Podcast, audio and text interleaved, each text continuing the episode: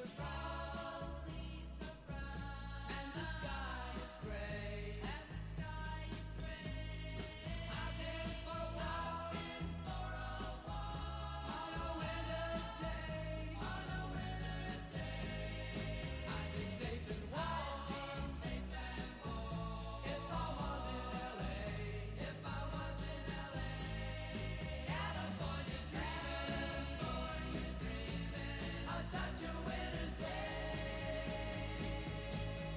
Stopped into a church.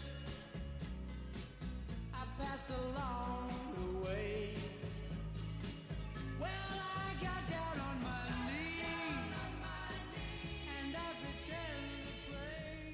听众朋友们，大家好，欢迎收听第四十期的塔可冲司机。今天我们要聊一个关于足球有关的话题。其实本台呢之前也聊过蛮多足球话题的，包括去年因疫情延期的欧洲杯啊开始的时候，也做过一期节目。今年又适逢世界杯，其实本来世界杯是一个推广足球的好机会啊，但是我发现这几年越来越明显的一个趋势啊，发现世界杯变成了一个推广博彩的好机会。尤其是我这两天为准备这个节目的时候查资料啊，觉得还有一个挺有意思的事情，就是说从世界杯开幕到现在，中纪委的网站已经连续两次发了相关的文章。十一月二十四号，他发了一篇叫“莫让赌球毁了年轻干部”；十二月七号又发了一篇叫“莫让赌球毁青春”的这个专题漫画。我在这个世界杯期间，其实也是看了或者说听到了身边很多各种各样的议论啊，尤其是在有冷门比赛出现的时候，我其实是想就这个话题呢跟大家聊一聊，尤其是想尽力的，虽然其实是距离这个中心深度比较远，但是还是想尽力的跟大家谈一谈，说到底有没有可能，或者说庄家或者说赌球的这些机构们在这样的比赛当中，到底可能会参与到什么程度？所以今天这期节目呢，请来了两位体育界或者说相关行业有过从业经历的朋友，请他们先自我介绍一下吧。各位朋友好，我是翻转体育的华伦。但是大理刚刚这个介绍方式可能会让大家觉得有点误会，我这个人真的是对赌一点兴趣都没有的，我只是 可能关注过一些故事而已。对，然后今天很高兴来聊这个话题。好，大家好，我是博二。我跟华伦好像正好相反啊，就是因为我之前在 之前在国外毕业之后混的一些行业，反正都是国内不让干的行业啊，就是 就包括这个博彩行业啊，所以说多多少少了解一些这个情况吧。正好也大理让我来聊一聊看看啊，因毕竟现在国内这方面吧，虽然说大家有这个彩票这个事情也已经挺久了，嗯但是其实国内跟国外其实还挺脱钩的。国内这些东西嗯比较的基础吧，所以说很多事情可能大家认知可能不是特别的准确，我感觉。嗯，是，就这个话题，我也要先声明一下，之所以在开始介绍了这个中纪委的这些文章啊，也是想要提醒赌博本身的危害啊。在国内刚刚提到的参与一些足球彩票啊什么的，也要注意自己的个人承受能力，好吧？这是这一期节目说在前面的话，这算立身吗？或者说 那个风险提示一下啊？那我觉得第一个问题是这样的，从一个宽泛的认识吧，就是很多人会觉得啊、庄家啊会是控制比赛的那一方，很多人就会觉得，尤其是某些比赛出现一边倒的期待的时候，庄家就会通过操纵啊，简单的说就是让冷门出现，让更多的人输钱，然后达到自己盈利的这么一个目的。尤其是在世界杯吧，我觉得如果平时不怎么看足球，然后在遇到一些冷门场次的情况下，更有可能会发生这样的情况。所以，先从今年的比赛开始吧。两位觉得今年有特别离谱的，或者说看起来比较像假球的比赛吗？我可能看的比赛倒不是很多，因为到了晚上特别晚，一点钟之后就基本不看了。在我看的比赛里面，我没有感觉到有哪一场是特别明显有假球的啊，因为本来世界杯我觉得假球的可能性就相对小一些，所有的眼睛都在盯着这些比赛嘛，而且背后也是有国家的。我觉得反而是在场外的影响可能会比场内的还大一些。我指的这个场外的影响，就可能是组委啊这些人给的一些压力嘛，因为这次比赛之前，毕竟在卡塔尔这个怎么说呢，嗯，相对比较敏感的一个地方，在之前各个这些国家也有一些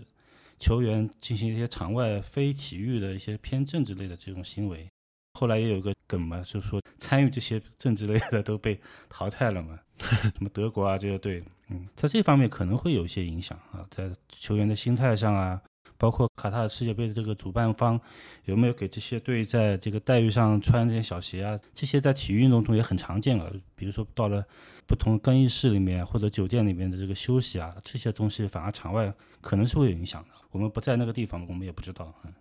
场内整体而言，我觉得没有看出哪个队好像就特别的有问题啊。可能那个比利时他自己是有自己的问题吧，他自己内讧，对吧？这个我觉得也。谈不上一定就是他们参与了赌球之类的，嗯，对，这个倒是让我想起，因为说起卡塔尔嘛，本届比赛开始之前都是有非常大的传闻，说是卡塔尔已经揭幕战的时候买通了对手。甚至精确到金额，精确到多少八名球员啊，有这么个说法吧？但是最终好像对吧？结果上来看，并没有发生。对，就最应该出假球的地方没有出门，这其实也是一个印证，应该是没有什么明显的操控。是的，我有朋友就在卡塔尔第一场比赛前去买了卡塔尔，然后信誓旦旦的指出了这个报道，说这个你看。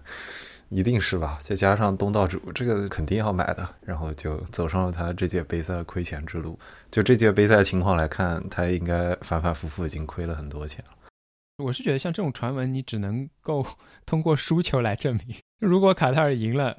那就有点类似于洗不清了的感觉。因为可能愿意相信阴谋论的人啊，就始终会觉得可能是你当中动了手脚。我觉得也只有卡塔尔是最有可能堂而皇之的敢于去 这个敢于去所谓的做假球的这个球队，其他球队可能都没这个条件。那既然这个都失败了，我觉得这个世界杯应该是不会有什么太大问题。嗯，比如说第一轮最大的冷门阿根廷输给沙特呢，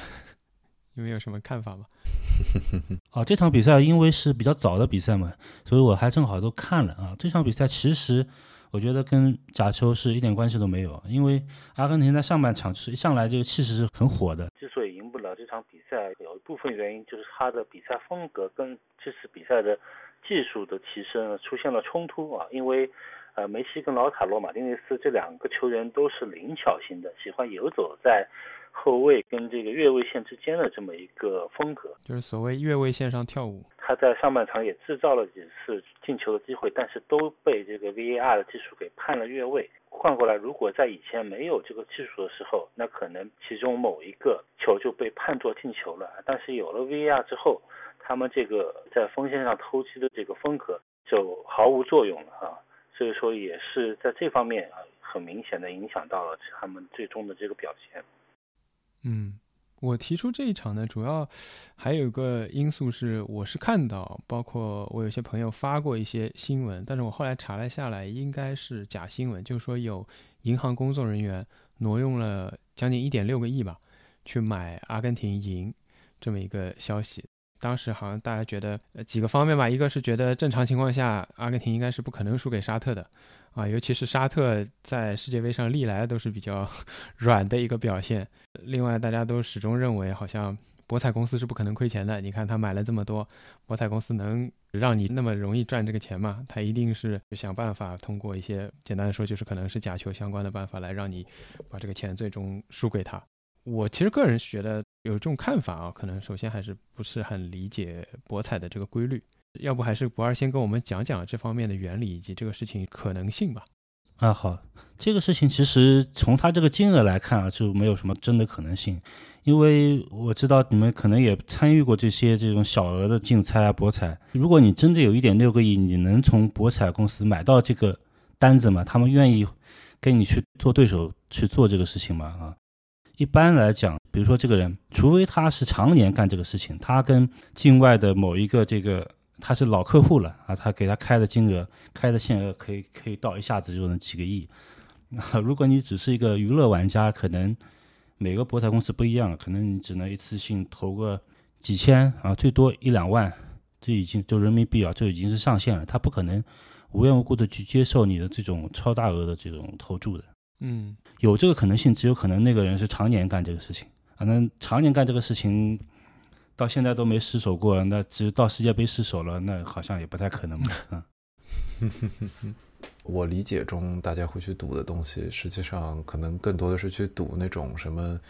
角球数啊，什么领先时间啊，就是一些更细节的事情。直接赌输赢，然后赌这么大的，我觉得本身它是一个不是很划算的事情。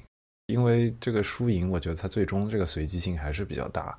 因为我的理解中呢，如果这背后有一个局，那他一定要有办法接触沙特或者阿根廷，或者是现场比赛的相关人员。如果是在卡塔尔的话，这个我觉得就难度还挺大的。如果说这个局要在中国，他就能参与进去，所以我觉得是有点难度的。他如果说是更专业一点的，就是说他是去赌了这种这场角球数有没有超过十个这种东西，我倒还愿意听一下。我跟你说，顺着他们的思路是怎么样的？他们还给出了另外一个，这也不算例子吧，另外一个证据，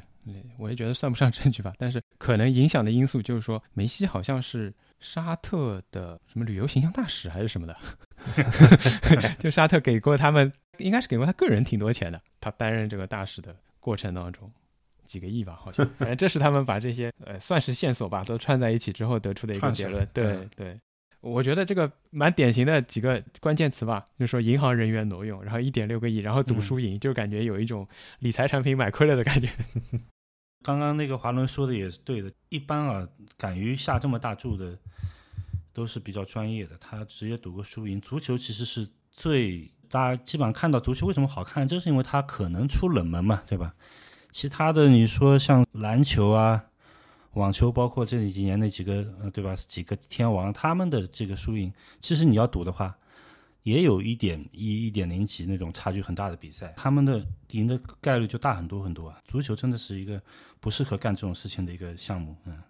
对，我觉得就是两种思路吧。你要么就是把所有的你不接受、不理解的，全部都理解成阴谋论，或者理解成庄家在控制；还有一种呢，你就是拥抱这个足球本身的不确定性，就像摩洛哥也能 赢葡萄牙一样。没有，可能之前没有人能想到摩洛哥可以进四强这样的事情。我觉得足球的不确定性，同时这件事情的确定又同时体现在可能很多届的世界杯前四都是有黑马的。对这其实侧面也反映了这个事情。对，是的，刚刚华伦说到这个在中国可能发生，我再跟你们说一个算是另一场比赛吧，有些人的观点，我觉得是非常中国式的观点啊。另外，我也想听听你们两个的意见。小组赛最后一轮，韩国对葡萄牙，我听到的解释是说，因为韩国队的教练对吧，首先是葡萄牙人，让我就想到对吧，中国经常会有在联赛当中就有的，比如说某个教练是某个省出来的，然后他在对阵自己原来的故乡也好，或者原来培养他的省也好的时候，就会可能有些问题。这些比赛就可能友谊赛吧，友谊球吧，会有这样的情况存在。这个其实在中超是我觉得是很多年了，根深蒂固，可能都没办法消除的一些人情球在里面。然后我们把这个视角放到了韩国对葡萄牙，放到世界杯这个层面，就得出了这样的解读。那当然，尤其这场也相对来说有点冷门吧，韩国赢了葡萄牙这个结果。就这种事情是有可能出现的。呃，人情球、关系球、默契球这种事情，如果你作为一个博彩的球迷啊、赌民，这些东西倒反而是你可以去想的，就是他们可能出现一些有关系，像这个葡萄牙、像西班牙，不都是提前出现了，所以他们没有什么压力，他们可以选择赢，也可以选择输，都是结果没有影响的时候，的确是出现这种冷门，所谓冷门的可能性会大一些，因为他们没有用全力去踢嘛，对吧？嗯，对，所以这个问题也是我觉得今天如果我们这期节目要谈受到博彩影响的比赛的一个需要区分的地方，就是有些可能是所谓的默契球或者人情球，我觉得也是有一些典型的比赛吧，就包括呃你刚刚提到的说西班牙最后一轮的这个情况，我其实还蛮好奇的，也蛮有兴趣的，因为我个人是觉得最后一轮，就你觉得西班牙对日本的这场比赛是有西班牙懈怠的成分在里面嘛？因为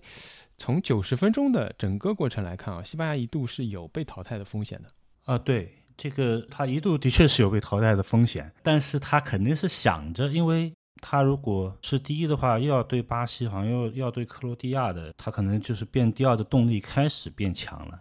上半场反正就控制的还挺好嘛，先进了一个球，然后看情况。到下半场你说突然有一阵子，那我觉得如果那对面就是那个哥斯达黎加，如果一直领先的话，他肯定是拼命要要把这个球赢过来。但是后来不是没几分钟又又扳平了嘛，德国队又领先了嘛，所以他到后来就可以又有很大的这个选择的空间了。啊，西因为西班牙他干这个事情又特别的合适，他本来就打传控的，他球在他脚下，主导权也在他脚下。所以这个是你对这个比赛的解读。嗯，对，我觉得他们肯定是有自己的私心的。嗯，华华伦怎么看呢？因为我知道你很喜欢这一届的日本。嗯，我也觉得第三轮是有可能会有一些比较多的意外的情况的，但是西班牙到，尤其是当时比赛过程中，他确确实实，他只差一点点，他就那一头哥斯达黎加有可能就要晋级了嘛。我不觉得西班牙有这个动力去特别的放水了，而且赛后应该有一个新闻是说恩里克发了非常大的火嘛，感觉这个是。当然，如果肯定也有人会去从个体的角度去想，比如说他只是其中一两个球员动了这个心思，但是我觉得这个线就很难划定。你如果说这个球员确确实实在小组赛最后一场，比如说他害怕受伤，他就故意踢的差一点，这算不算放水呢？那这个算不算有意放水呢？那这个线就不是很清楚。那如果我们说有意放水，他一定要是受他人的影响来干涉的话，那我觉得这个可能性不是很大。但是他自己思想上的轻敌，呃，有可能也会成为一个他放松的理由。对，嗯，对，我觉得华伦这个说的很对，个人的这个心态，作为人嘛，他都心态上都会有。波动的，特别是这些球员啊，就在这个年纪，他们本来都是比较感性的人，心态上可能会有波动。那这个东西，我觉得跟博彩本身可能就反而是没有太大的关系。心态的波动是很正常的。因为说到这个默契球嘛，然后我其实自己有几场球，我是挺想说的，可能是历史上的。当然，这个是查资料的，这个不是我自己有，因为也超过我的年龄范围了。就是一九八二年世界杯的时候，有一个比较著名的所谓叫“西红之耻”的事件，因为当时是在西班牙举行的世界杯，然后比赛场地是在西红，然后对阵双方是德国和奥地利，然后这场比赛如果德国小胜的话，双方就可以携手晋级。但凡不是德国一球到两球之内小胜的话，小组的另外一个对手阿尔及利亚就可以晋级。这场比赛之所以被铭记呢，原因之一是因为他们在十分钟之后德国就一比零领先了。然后呢，在这个情况下，德国和奥地利就都可以晋级，所以他们踢了八十分钟的可以说垃圾时间，就反复倒脚，包括说那个时候是守门员可以接回传球的，就是后卫不断的回传给门将，然后门将直接手拿可能控球，而且我估计那个时候也没有，现在也取消了吧，就是门将持球六秒的规定，所以整场的垃圾程度就非常大，那就等于基本上看了一整场的垃圾时间的比赛，而且还是不是同时开场的，之所以有这个。问题就是因为阿尔及利亚先踢完了，嗯，那么他们可以在后面自己决定自己的命运，所以在那之后，国际足联就把世界杯的小组赛最后一轮全部改成了同一时间开球，这也是现在赛制的一个由来吧。我也是希望想跟大家介绍一下这个。另外一个是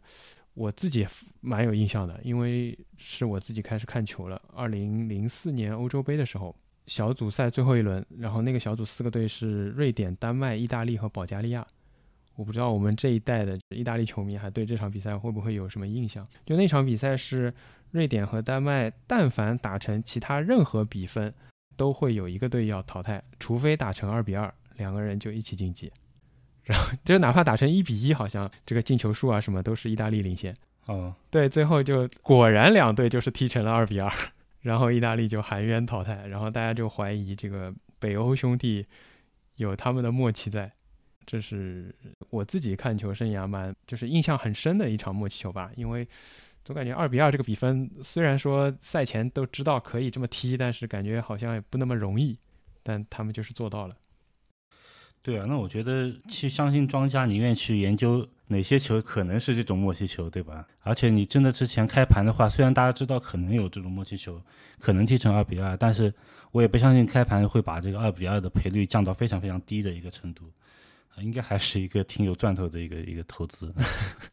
另外有。一场也不算一场比赛吧，华伦，因为你自己的翻转体育在做年维四相关的回忆录的节目嘛，我也参与了一些。对，其中其实书里面也提到了1982年世界杯预选赛新西兰和沙特的比赛。对，要不你也给我们介绍一下吧？哦，首先年维四是以前中国足协的主席，然后再往前是中国国家队的教练，但这都是七八十年代的时候事情了，九十年代的足协主席，所以就是很老一辈的事情。然后。八二年世界杯预选赛的时候，他带队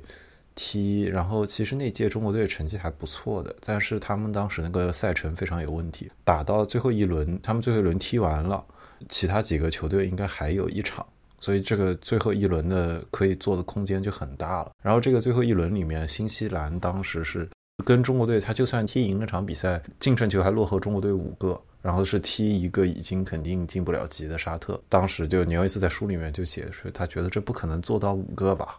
结果就真真好好是五比零，最后中国队被拖入说。去不了西班牙世界杯，是要跟新西兰先再踢一场决胜的额外的这个附加赛，然后输了这场附加赛。因为这个是八二年世界杯的一个经历，就还挺好笑的。因为我当时看到这段时候，想正好四十年后沙特已经二比一阿根廷了，中国队距离世界杯感觉越来越遥远了。其实我觉得他这个比赛就是会更符合大家想象中默契球的那个情况。它很符合一个发生的条件，一个是比大理前面说的那个时间错位更严重，就是这个比赛不是差几分钟、几十分钟的问题，是前几天就已经踢完了，然后最后一天它有非常充足的发挥的空间。其次是这个场地预选赛，它的场地也不是在什么中立的场地。而且这个对手的的确确也是一个无欲无求的这个对手，这种时候其实我觉得确实是有可能会出现，但是其实他要满足的条件已经是好几个叠加在一起了，所以我觉得呢，就是这场比赛是个还挺值得参考的例子，一个实际上有可能会发生什么事情的预选赛会是什么样，就是预选赛这种，我觉得里面有可能会有一些蹊跷，尤其是双方胜负悬殊比较大的时候。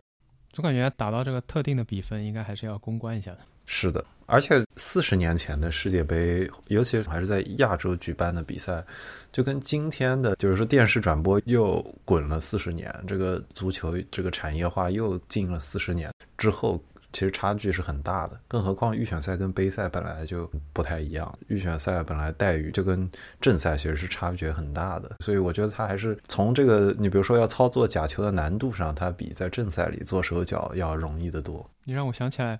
还有一个比较典型的就是有一年中国打香港嘛，好像受影响的也是沙特吧，就是算净胜球，当然后来算错了是吧？香港随便你踢，但是还是算错了。在年维斯那本书里面，其实他写的还挺明白的，就是他会讲到，比如说七十年代的时候，当然那个时候中国队其实不参加亚洲区的国际比赛，或者参加的很少，因为你只能跟友好国家参加嘛。那他那个时候讲，他们有的时候遇到朝鲜的时候，尤其朝鲜队伍里双方还有大家认识的球员的时候，是真的会说友谊第一，比赛第二。这句话的原意就是包含了这个比分，我们可以踢个平局，或者是我们就故意输个球。那些年出去比赛的时候，包括他们，比如说到意大利去拉练，以前也会遇到过，就是他们能赢球，但是他他自己都不把这个当回事的。我觉得就是很有默契的放个水，这种事情，我觉得在以前是比较常见的。现在我觉得完成这件事的难度大了很多，你的整个球队的管理。就是以前可能整个环境都更封闭的情况下，跟现在要要比操作就难度很大。至于说几个亿能不能收买梅西，我觉得这个就是一个 见仁见智的事情了。除了整场比赛啊，其实刚才华伦也提到一些比赛当中的细节吧，包括除了这样的大赛啊，放在一些联赛，尤其是一些不知名联赛里面，我觉得可能的确是更容易受博彩影响的，因为。博彩发展到今天啊，当然这个如果有可能的话，博尔可以帮之后帮我补充一下。我是觉得博彩发展到今天，它已经到了非常细枝末节的一个程度了。比如说进球划分到每十五分钟，是不是可能发生角球数啊、犯规数啊，各种足球和赌博本身的结合吧？猜单双、猜大小、猜数字，然后跟各种类别进球啊、角球啊、黄牌啊、犯规数量啊。等等的，已经变得非常庞杂和繁复了。在这种情况下，的确是有一些细节上的内容，我觉得是不是可能是可操控的？包括说，在一些联赛当中啊，裁判是不是有可能像角球啊、犯规这样的东西是可进行自己的控制的？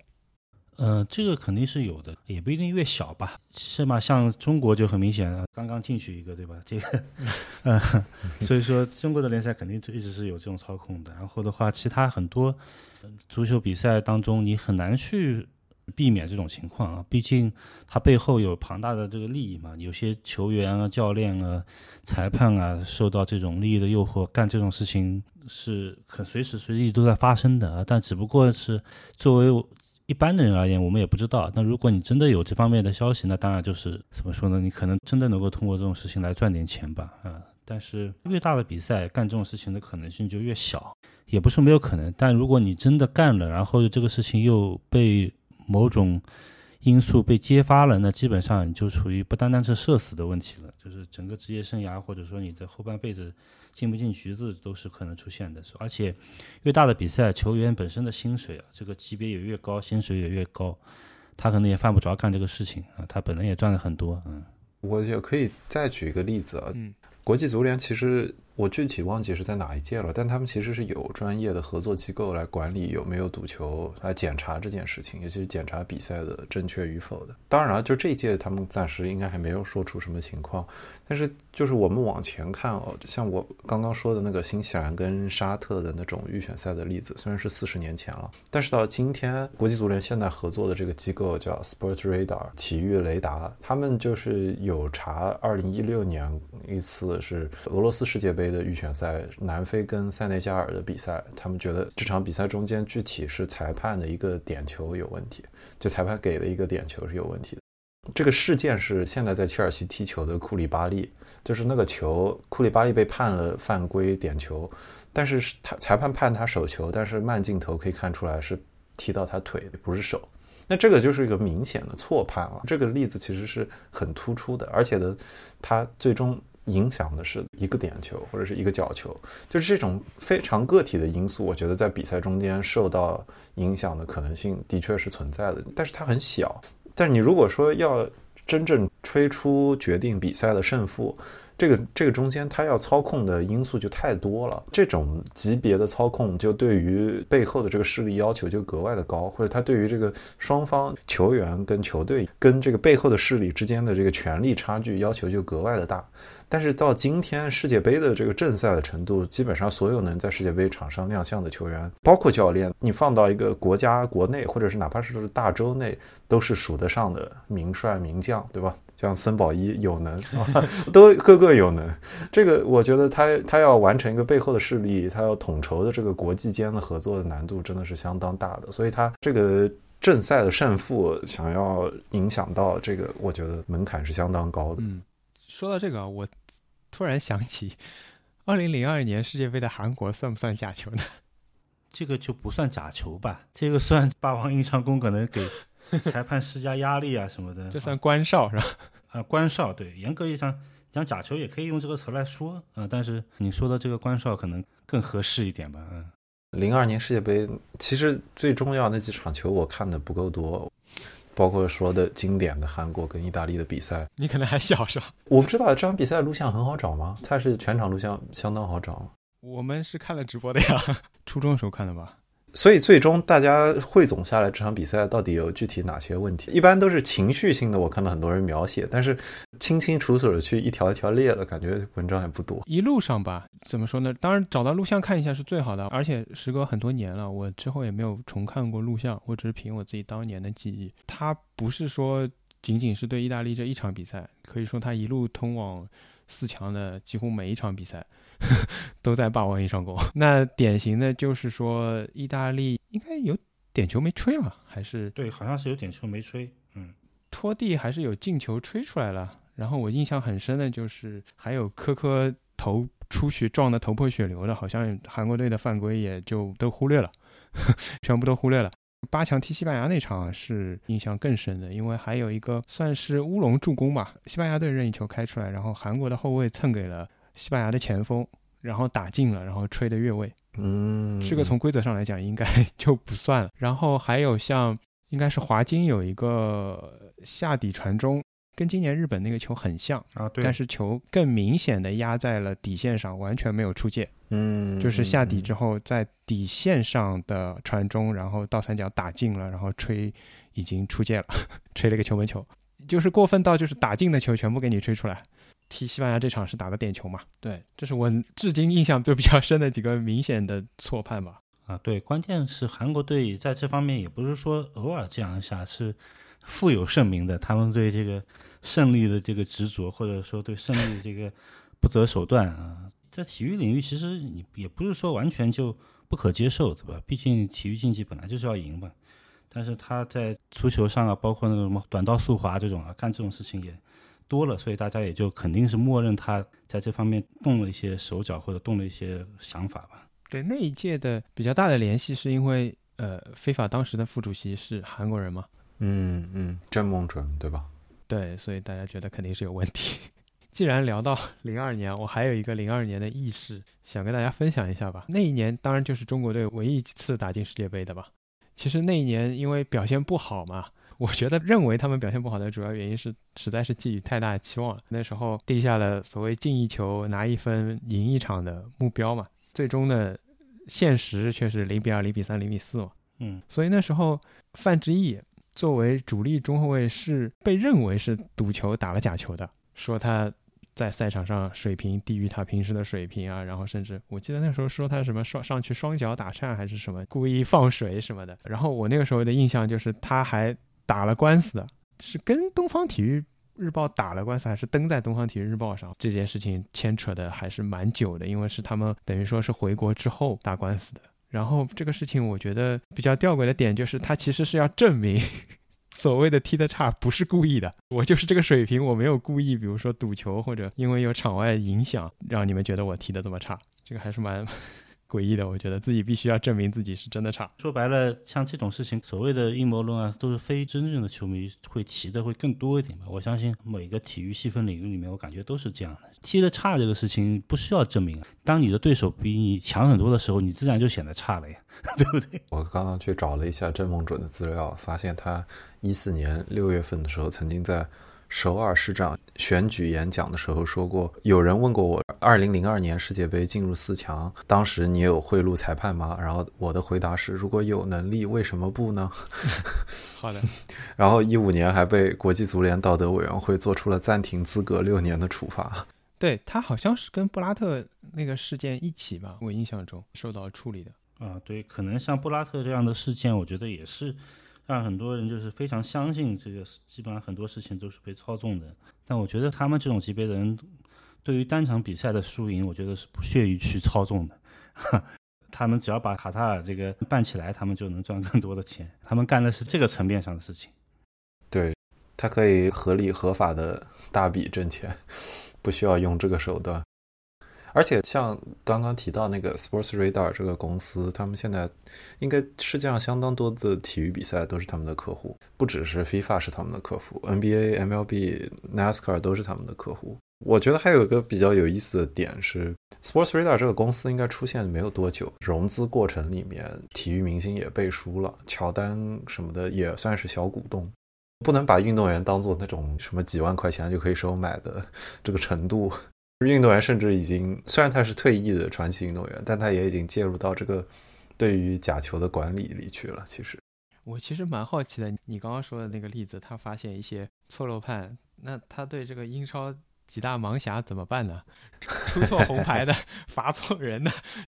我理解是这样，像 Sports Radar 他们现在应该是他会把这些东西数据化，然后先让机器去分析一遍，就是这个中间有没有一些概率比较小的行为，然后先把有这些行为的比赛单独拿出来看，然后再去人力也好，或者是专项的去针对这些明显有一些随机性比较高的事件的比赛，就是专门去做调查，有可能就会因此查出一些事情来。他肯定不是说能完美的抓到所有的例子，但是我觉得他这个工作的原理是很符合实际上博彩公司开盘的时候类似的思路。首先是一切都是以概率的大小来出发的，他去设计一个。盘口的比例也是通过这个事情可能性的概率的大小来出发的，所以这个分析是个有逻辑的事情。但是，就像最早我们前面说到的，输赢这件事情要控制的几率就太多了，就是你要控制的因素太多了，对于资源的要求还是太高。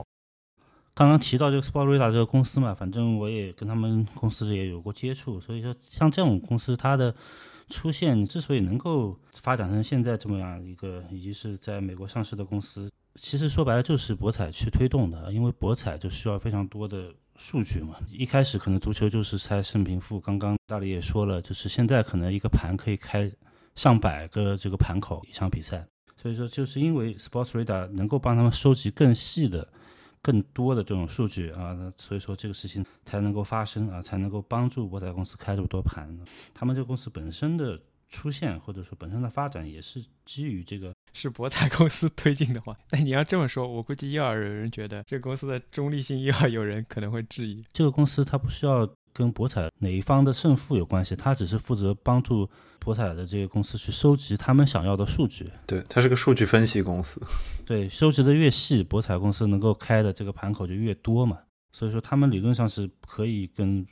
具体的胜负完全没有关系的。我不知道国外的情况怎么样，但我觉得尤其在中国，大家受这个影响更多的还是的确在我们的联赛当中 假球有点多了。起码之前吧，就拿暴露出来的比赛场次来说，就也已经挺多的了。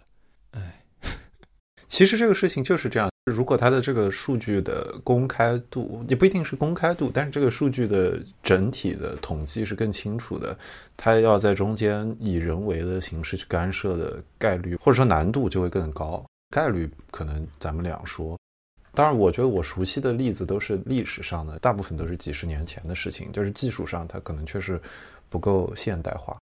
像一些比较经典的这种跟赌博更相关的运动。尤其是历史上，他们会更容易出现，比如说大家去下注啊，大家会去觉得老板有手段啊。很大一个原因是，那个确实信息是相当不公开的。比如说你在民国的时候，在上海去赌，赌马也好，赌狗也好，还是赌人，赌人就是赌回力球球员，这个中间信息确实存在一些不公开渠道。因为当时的信息公开其实就有几条路径，你就是报纸往外的宣传，今天谁出场。然后球员的人数也是相对固定的，而且他的球员的增补，嗯，就来回的流动，你不是特别确定的。不像今天，你比如说，呃，德罗巴来上海申花踢球的时候，中国球迷已经铺好红地毯了，你也认识德罗巴是谁。那民国的时候，那个时候，比如说如果是回力球的话，他从迈阿密。或者从西班牙引进一个球员，他可以给你吹说这个人是世界上最好的击打手，你根本没有办法去验证这件事情。但是你德罗巴在切尔西进几个球，你是很清楚，你连他撞飞森德罗斯你都看过。所以这个统计的清楚，我觉得是反而是能够帮助这个比赛走向一个更加科学的管理的这个方向的。很多时候就是其实赚都是赚这个信息不对称的这个钱。有一种可能啊，我觉得反过来去解释它。其实现在它的数据接触的难度并不高了，只不过大家一般不喜欢那么从数据的角度看，很少有人真的看球的时候是抱着 Excel 在看的，所以大家还是不够熟悉这个数据有多多全面。对，接下来我想聊聊关于球员啊，球员买球的情况，因为我们可能平时包括我们前面聊的都是个人，或者说身边有人参与到。活动当中更像娱乐，但是如果球员的话，其实我反而不太确定啊，他们到底能不能参与这个事情。我也先说一个几十年前的例子吧，我印象当中应该是零二年世界杯吧，当时曼联的队长罗伊基恩他买了几千英镑的，首先他本人没有参加那一届世界杯，其次他买的也不是他所在的爱尔兰队，但是呢。很快，就是他刚买完，可能晚上这个博彩公司就已经通知了当时曼联的主教练福格森，然后福格森就把他叫到办公室去痛骂一顿。这个做法就是非常的，甚至有点九十年代，就是 old school 这种做法。现在的球员我估计也不是很能接受这样的管理方式。但是你像在那个时代，如果碰到像这样铁腕的主教练，他是会管你管到不允许你哪怕在休闲当中买跟联赛无关的。任何比赛的，他其实背后可能有一些逻辑，是他不希望你有任何沾染上这个习惯吧。嗯，你可能会有一些不劳而获，你只是花了几千块，然后赌了一下，你就能赚到很多钱。之后你可能就会再动类似的心思，会不会就是一步一步影响到你自己的比赛，或者说买到自己的比赛？我其实不太清楚，球员现在是严格禁止下注的吗？还是说他们可以买一些跟自己球队无关的？比赛，我简单说一下吧。首先，在博彩本身比较成熟发达的，比如说英国这种地方，他们自己是有博彩的这种所谓的道德委员会的。他们跟职业联赛的那些官员，包括俱乐部成员，跟博彩的公司之间是互相通信息的。所以说，你刚刚这种情况要发生也是很常见的事情。但是据我了解，毫无关系的比赛好像没有这个限制啊。罗伊基恩可能他也是觉得就是这个比赛毫无关系，所以他甚至用自己的名字去。买了这张彩票，这些理论上是没有问题的。那可能是福格森自己的偏好吧。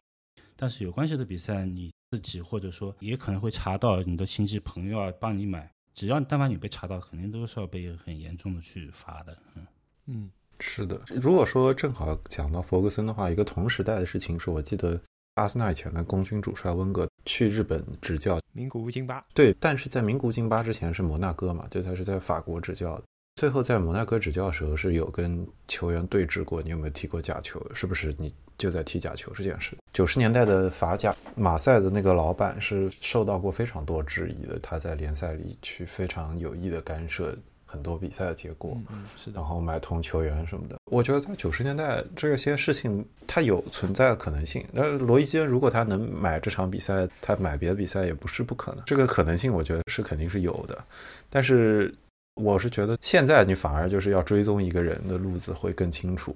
今年英格兰开始之前也是有过关于伊万托尼的那个事情，在英超布伦特福德那个前锋，而且他其实是基本在英格兰国家队水准的一个球员。其实很多人为他没有进国家队是叫屈的，尤其黑人会觉得你歧视的原因，你没有选伊万托尼，因为他是黑人。那有很多人觉得托尼没有被选上的一个其中原因就是他受到那个赌球的调查，说他在低级别联赛，因为我不确定是不是在英冠了，好像都不是英冠，可能还要更低。有过大概一千多场比赛买过的这个事情，但是到了顶级就没有了。这个新闻我觉得呢，就是两边看的，就是一个是说明你到低级别比赛里面呢，它可能会复杂一些，但是到顶级联赛里，它确实会清楚一些。讨论里面就开始举当年就特里皮尔的例子，应该是特里皮尔有一年没有被选进英格兰的阵容里面，也是说他涉及到，但他都不是自己赌，他是亲戚来跟他聊天，聊他要参加的一场比赛，然后他觉得你要赌就赌吧，无所谓，但是结果就被抓到就被罚了。这样的例子就是，其实他都没有严格意义上自己参赌，但其实都要被管理。所以单个球员的这个到底能不能赌这件事管理，应该是相当严格的。就如果你这个你不管制，那这中间可以做的余地就相当多了。嗯，特里皮尔当时是被全球禁赛十周。而且我觉得老拿足球来举例子的话，足球的这个胜负相对来说还是难度比较高，有一些比较清楚的假球的案例。大家可以拿去分析的。美国的篮球，尤其是大学篮球，在七十年代出过很有名的假球的丑闻，因为他那个假球丑闻后来拍成电影了，感兴趣的人可以看一下马丁斯科塞斯拍的那个黑帮的那个电影。好家伙，这部片子《Goodfellas》，对他应该当时拍的那个 Henry Hill 那个故事，他讲的是一个真实故事。当时涉及到波士顿一个大学篮球队的队长，他是混到这个黑帮里了，至少他是被黑帮的人接触了。然后这个黑帮他赌的就是这个球球赛最后的分差，他们的形式基本上是这群人告诉对方你要大概控制在多少分内，比较容易操作的是你要多输多少分。这种例子其实跟大家去分析那种无关紧要的比赛，输两个输五个一样的时候，他就输五个，这其实是逻辑是一样的，这种也是比较好操作的。但你反过来说，希望他努力反败为胜，这个有的时候就会有难度。他这个背后有一个，我觉得有个问题，就是像好家伙这帮人后来算是爆出来，应该是警方先是在调查黑帮的时候，然后连带着把这个问题查出来了。他的逻辑是一样的。如果说他背后有假球的问题，也有可能比赛这一头你不一定能查出来，他是通过你背后钱这一头查出来了。你还要控制到的是给你黑钱的这个人，他日后不会有问题。这个我觉得是不好讲的。你们首先要把这两件事。做好做的天衣无缝，其次你还要保证未来这一侧的这个钱啊什么的干净，然后又没有问题，要把这些事情全部控制在一起，他在最高水平的比赛上还是很有难度的。对，如果说到其他的比赛，我正好想到，其实以前在华伦你的听友群里有人分享过的，在印度有人办了一个假的。联赛就整个联赛都是一个虚假的，然后欺骗俄罗斯的赌徒，就是俄罗斯人可能以为他们在下注一个真实的印度的板球比赛，但是实际上整个联赛都是为了，这其实就是个诈骗了，这都不能算假球了，我觉得，因为这个事情本身它也其实没有竞技性，因为就是为了欺骗别人而搞的一个东西，也是一个挺有趣的例子，我感觉。呃，可能是最后的问题吧。我是想提一下，其实刚刚华伦也有讲到，因为他自己的这个翻转体育的节目里面有几期讲到回力球，然后这也是一个受到赌博非常大影响的一个运动。在节目里，华伦有这么一个观点啊，我其实印象蛮深的，就是你说一个运动啊跟赌博密切联系在一起，这个运动就有灭亡的危险。那我就想问问你们怎么看现在就是说线上赌博发展的非常红火？首先，我觉得几乎没有哪个运动不被影响。如果你打开博彩软件，当然最好不要打开了哈。打开之后，你会看到琳琅满目的品种和琳琅满目的赌法。尤其是那我如果说到我们今天的话题的话，像足球、像世界杯，其实就有说有几百种赌法，光一场球就有几百种赌法。联系到整个赛会，又有其他的赌法，晋级也好，金靴也好，或者各种各样的赌法都穿插在里面。就是这种普及，你们觉得会对这样一项运动有什么负面影响吗？我先解释一下我之前说过的那个观点啊。嗯，回力球这个例子呢，它的这个情况更接近于它玩的人不够多，但是它热闹。刚才说他跟赌博紧密联系的时候，就还还还是举，比如说他在上海的例子。那在上海的例子就是，他其实真正参与的人就那么几十个人，甚至上百个人，老板的运动员等于说是，所以说他没有民众基础，他跟赌博的联系就格外的深，因为没有这个赌场在，他在上海就不存在了，就不存在这项运动。回力球那个例子里，其实他失去群众基础这件事情是更关键的。当时我是看。英国《卫报》的报道是，到一四年的时候回到西班牙去拍，就说这项运动现在参与的人少了。回到这种以前回力球场很大的地方，问他们当地人觉得遇到了什么问题呢？当地人就说。首先，回力球确实有这个赌博的这个传统。那在上海，当然那个时候上海确实是国际大都市，有这个赌的发展出来的这个能力。另一个重要的据点就是在迈阿密，当然这个也跟巴斯克人的流动有关系，很多人跑到迈阿密去生活了。但是迈阿密这个城市呢，又跟赌博关系又又确实很密切。这个故事大家感兴趣可以去看，叫《迈阿密风云》。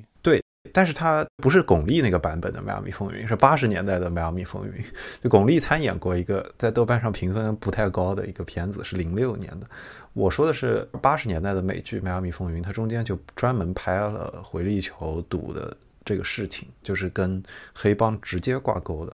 回到我刚刚说，就是西班牙当地人他们在去讨论这个回力球的衰落的时候，就觉得很多年轻人为什么后来不喜欢回力球，去踢足球更多呢？很多人觉得，就是跟回力球的这个赌博紧密联系在一起以后，参与的运动员一旦他沾染上，他对于竞技的专注就不够，他不在于太考虑的是我技术本身，而是去考虑跟这个赚钱相关的事情，考虑太多。那当他这个运动的顶尖运动员都去想这件事情的时候，这个运动确实就很难延续下去。他在西班牙本地，他都开始失去年轻人了，那他在其他地方也没有办法避免嘛。所以我觉得这个事情是背后的背景呢，在于一项运动它本身跟赌博联系在一起，可能不一定那么大影响。运动实际上是种类是很多的，你今天你这个运动不存在了，我可以换一个运动玩，所以它是有一个算是要竞争的条件的。就好比说，今天有很多足球的爱好者或者是其他运动爱好者会担心电子竞技会让这项运动走向终结，但是。很快啊，就今年电子竞技就出了很多这个赌博的丑闻，当然这有点杞人忧天的担心。但是本身你有很多钱在像运动里，它又有概率的时候，这个是很难避免。它的核心问题还是当这个运动身上的这个赌博属性已经大过它的参与度的属性。比如说赌博的人、赌客是实际运动员的几百倍、上千倍，这些运动员自己又深度参与了进去，那这个问题就会比较大。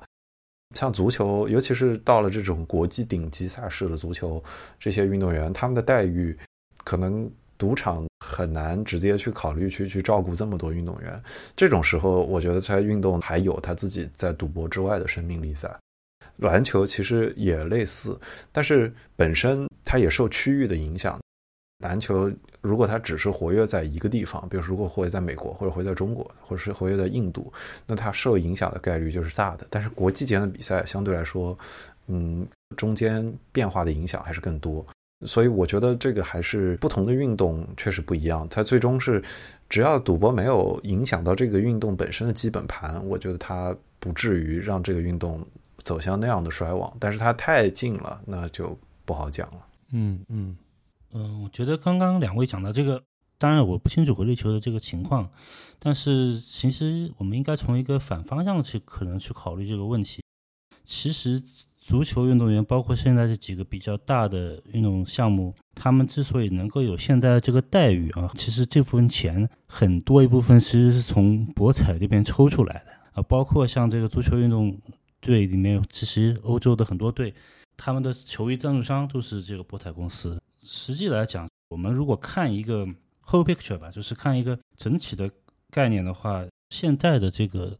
主流的体育运动，其实博彩是促进了这些运动的这个繁荣的，而不是去影响了他们。比如说这种小众的，特别就以它赌而产生的，它本来没有群众基础的，那当然是呃另外一回事。但是体育本身能不能够？受到欢迎，其实主要还是刚刚说的这个受众，就是喜不喜欢啊。这个运动如果本来就很有吸引力，那即使中间在发展的过程中有一些这个博彩的因素出影响了它，就看这个调整了。像一两百年前的足球运动啊，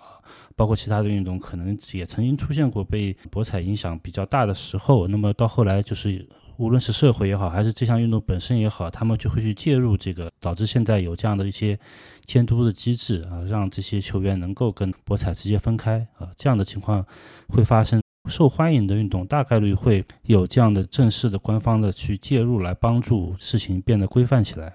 一旦进入到一定规范的这个范围内，我觉得其实从实际的这个角度来讲，博彩的存在吧，可能更多的是促进了这些运动的发展。那中国的很多体育运动为什么商业化不起来，或者说办着办着就是足球可能只能靠这些老板？那现在这些地产老板也没钱了，对吧？就办不下去了。很多的原因就是因为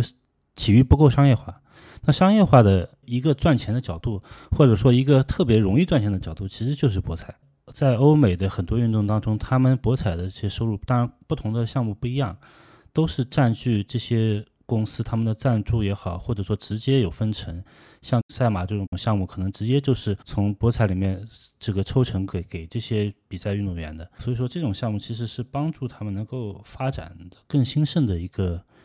渠道吧。那当然也得有这些基本的道德，基本的遵守规矩。那么这个事情在欧美这种相对而言契约精神比较好的地方，那可能就比较容易实现吧。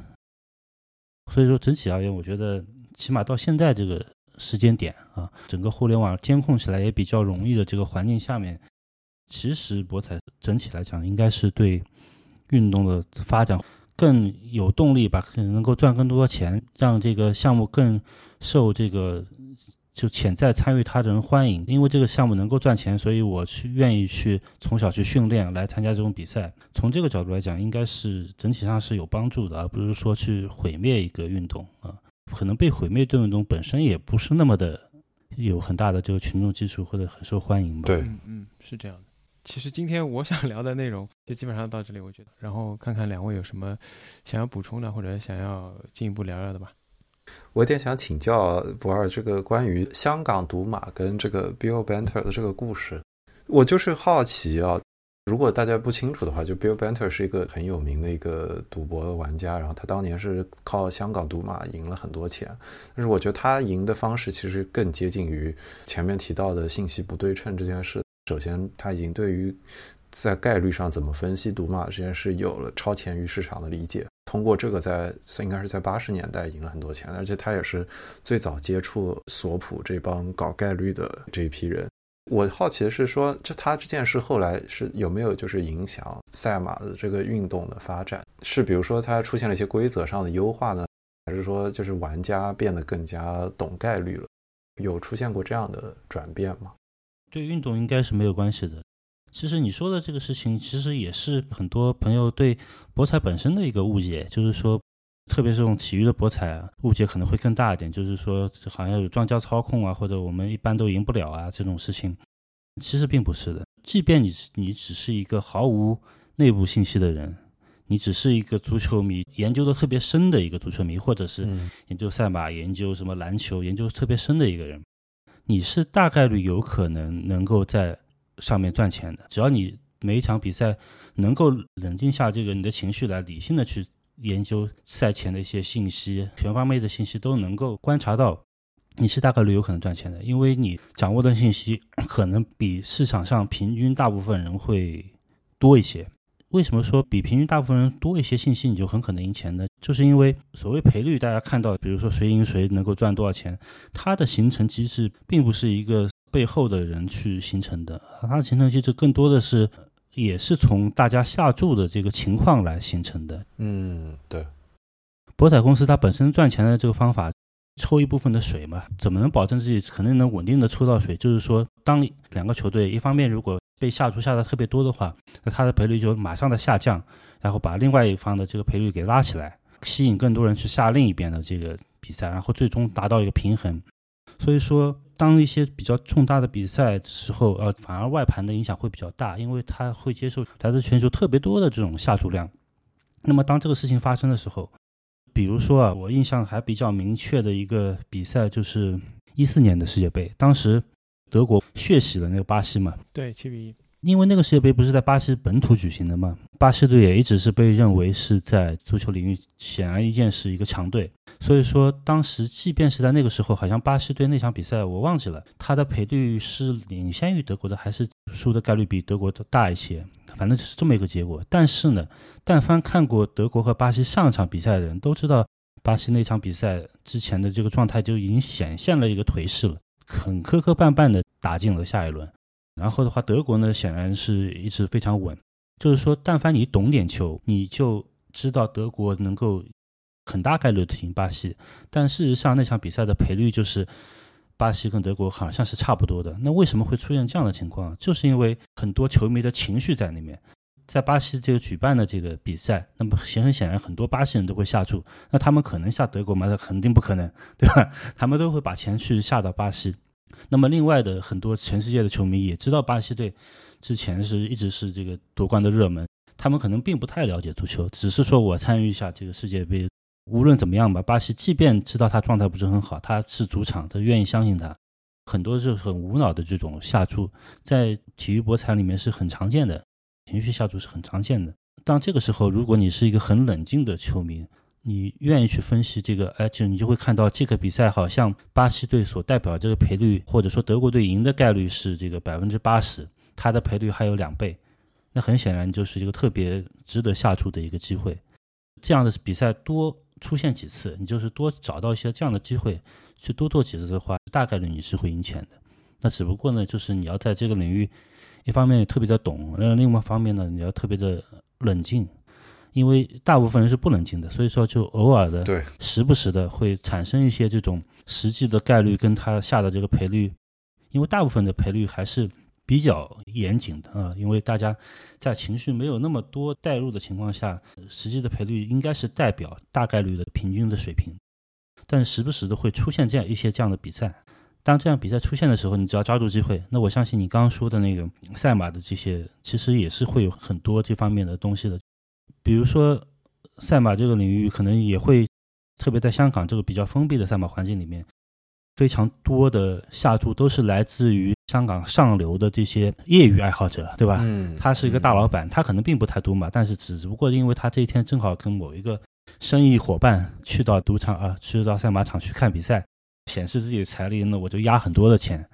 那他可能就随便压一些这个，或者说之前被认为是。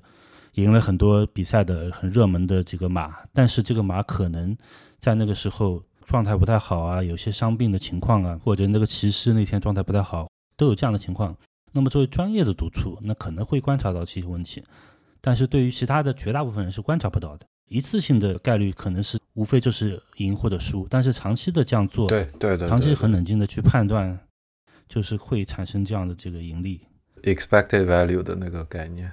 像这样的情况，就是为什么说博彩并不是，特别是体育类的这种博彩，并不是好像是纯拼命或者纯拼内部消息的这么一个情况啊，就专业性还是存在的。我有印象，我前面提到那个索普那个人，爱德华索普，他后来写过好多介绍赔率跟高频交易的书，在那个书里面其实描述过很有意思的场景。他第一次去给拉斯维加斯的赌场老板展示他玩这个。黑杰克 （Blackjack） 这个游戏的时候怎么去计算概率。他描述中有很多符合刚刚博尔说到，对手就确确实实大老板，大老板不在乎，我就是来玩个快乐的。我下注就是我觉得我是对的，没有这么多考虑这件事，更不要说了解这项游戏本身了。而索普他的优势在于他彻彻底底的研究了这个游戏本身，包括它的各个位置、各个概率。大老板一开始完全不了解这件事，就大老板惊讶了嘛。后来大老板就不让他进拉斯维加斯的赌场了，这个是他这个类型的 选手后来应该经常遇到的事情，相当于是帮赌场提了个醒的同时。本身赌场也把技术提到了一个新的高度，开始配备专业的人从数字的角度去理解这件事情。我还有一个想好奇不二的，我不太清楚你了不了解这个方向。现在有了范特西足球这件事之后，我们围绕真实比赛做虚拟的投注这件事，它有创造出一些体育博彩中间没有的新的花样吗？好比范特西英超，它其实就像是向大家普及了一下你的赛季长期的概念。如果是长期每轮更新投或者是玩的话，胜负值会是怎么样的？它就像是为大家培养做一个赌民的基础一样。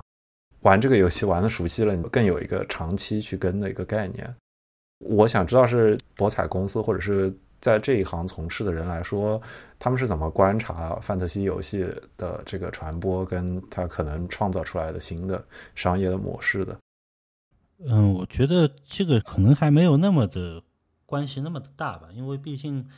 传统的博彩公司可能并不想这些项目发展的特别的大，会影响它的市场份额，因为。赚钱这个事情，在数字领域是算赔率啊，或者这种金钱领域赚钱的事情，肯定是你的对手方越弱越好嘛，越无知越好嘛。你把它变成一个从一次性的变成一个长期的东西，就像股民就是这样的，常年炒股的人赚钱的概率肯定会慢慢的随着他经验的丰富，肯定会慢慢的提升嘛。真的吗？博彩也是一样的，因为你的对手方毕竟并不完全是对面的这个庄家啊。很大一部分还也是跟你一起玩的人，所以说，在这样的环境里面，你肯定是越了解这个项目，肯定是越盈利的可能性越大吧。但我不觉得范特西会成长到一个多大的规模啊，因为还是反人性的，在这个世界上，情绪化的东西还是多啊，还是比这个你专业的愿意去 是去研究这种事情的人还是少啊。我不认为这个事情会发展到多么大，所以说博彩上也没有那么关心了。不会太在意这个事情。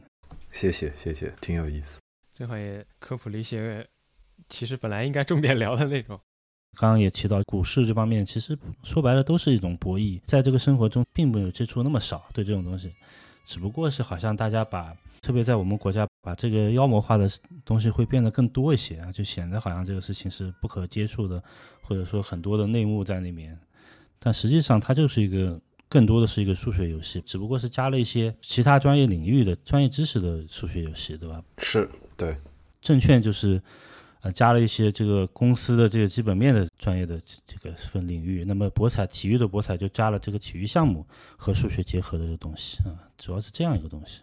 对我认同这个想法。最后说到，其实是在跟其他一些，尤其是大多数的情绪化的人在作为你的对手盘，我觉得还是感触蛮深的。是是，我那天在克罗地亚对巴西比赛前，我看了一下赔率，克罗地亚让一球，就是说先送一个进球给克罗地亚的情况下，获胜包括打平的赔率仍然是获得的奖金数要远多于巴西。简单的说，这个赔率当时给出的暗示是巴西极大概率是会胜克罗地亚两球以上的。我是觉得，如果你 了解这支克罗地亚的话，如果是看球的、长期关注这个领域的话，应该是知道这个概率是非常小的。你的意思就是说，即使巴西赢了，可能也就是一比零或者对一球以内的可能性更大一点，甚至于再极端一点。因为我听了你这个说了之后，我就去查了一些当时的赔率吧。因为昨天是八强战嘛，就说昨天在葡萄牙开赛之前，认为破门的可能性。赔率最高的仍然是 C 罗，打破僵局也好，或者任何时间段破门也好，呃，是吗？但他肯定是替补呀。对，但是这个我觉得就像你说的情绪上的，或者说很多就是图一乐的参与者吧。对他们只知道 C 罗，我就是喜欢或者我听过，然后我的参与度很高，我买一个其他人，我也没法跟周围的人讲啊，对吧？这个没有办法跟别人讲什么伯纳德·席尔瓦，这个不看球的人可能完全不知道，就是这么一个人物。那我当然是买一个 C 罗，更简单的选择吧。那么，的确从概率角度来讲，其实有点呼应我们最开始一点六亿的那个例子，就是博彩的呃核心其实就是在这些数字和这些其实是赌资的一个平衡，赔率的比例其实是受既然这么多人下注的影响，就是会不客观起来。我个人有一点默认它是有一定客观性的，就觉得谁最热门吧，或者谁最实力最强，可能首先会去看一下谁赔率最受追捧。但实际上，嗯，的确，我觉得你说的这个是给我一些启发的。具体到其他的猫腻上，我觉得反而倒确实不一定有这个情绪本身来的影响大。那如果没有什么进一步想聊的，我们今天的节目就到这里了。好的，感谢各位收听，拜拜。感谢大家的收听，再见。嗯，拜拜，大家拜拜。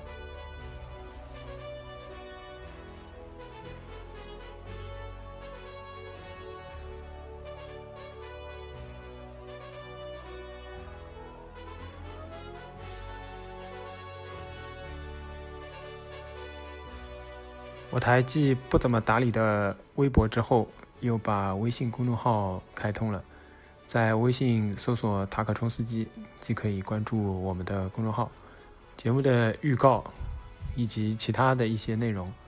啊，因为迄今为止只发过预告，所以我不知道会有什么内容，都会在公众号上通知。计划呢，本月也会对明年节目的一些安排和调整，在微信公众号上做推送，希望大家都可以关注我们的公众号。此外呢，强烈建议大家采用泛用型播客客户端收听我台节目，也可以在微信上搜索我台的英文名称，就是塔可冲司机这个 logo 上的英文，添加微信客服，加入我们的听众群群聊。